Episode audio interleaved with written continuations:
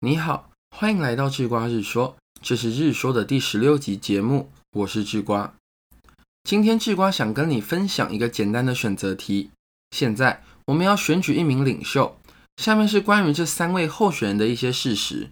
第一位候选人 A 啊，他跟一些不诚实的政客有往来，而且 A 还有婚外情，更是一个老烟枪，每天 A 都要喝八到十杯的烈酒。第二个候选人就叫做 B 吧。他过去有两次被解雇的记录，时常睡觉睡到中午才起床。在大学时期更是吸过鸦片，而且每天傍晚啊会喝一垮特哦，就是一公升再多一点点的威士忌。最后一位候选人是 C，他是一位战争英雄，还是素食主义者。他不抽烟，只偶尔喝一点点啤酒，从来没有发生过婚外情啊。请问，根据上面的事实，你会投给 A？B、C 哪一位候选人呢？你投的是 C 吗？我不知道，但是智瓜自己是投给了 C。现在让我们公布一下这三位候选人分别是谁吧。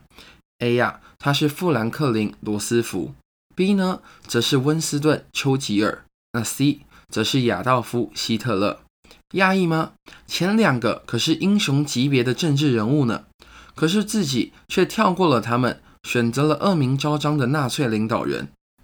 上面这个题目啊，来自一篇网络文章，名字叫做《没有永远对的价值观》。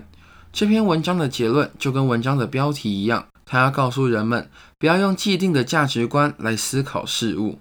但是智瓜今天要跟你讨论的不是题目的内容，而是题目本身。这篇文章啊，巧妙地剩下了很多陷阱，例如对前两位候选人的缺点无限放大。对最后一位候选人的缺点却绝口不提，这样的笔法会误导你选出他想要让你选的选项。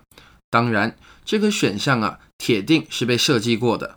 当你选了这个选项后，他就会对你进行一次当头棒喝。这给了我们什么启示？很简单，就是人太容易相信“眼见为凭”这句话了。眼见为凭这句话是错的，你看到的世界不是真实的世界。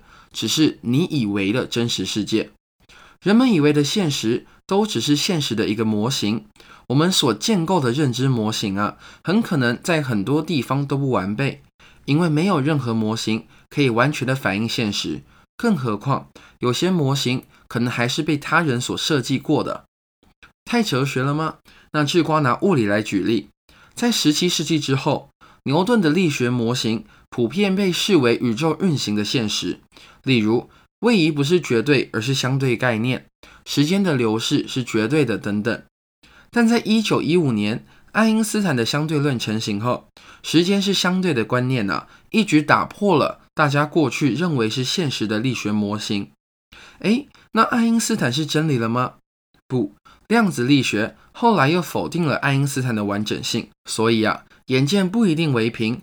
无论你是看到那篇文章的叙述后，相信了文中的笔法就是现实，或是听了今天的内容后，发现原来文章中的选项是第一个误导，而整篇文章呢是第二个误导后，沾沾自喜的认为这才是现实都一样。你必须要试着去理解，现实只是你以为的现实。世界是一个场景，每个人都戴着不同的眼镜，尝试去翻译这个场景。最后，每个人反映出来的场景，都只是自己以为的场景罢了。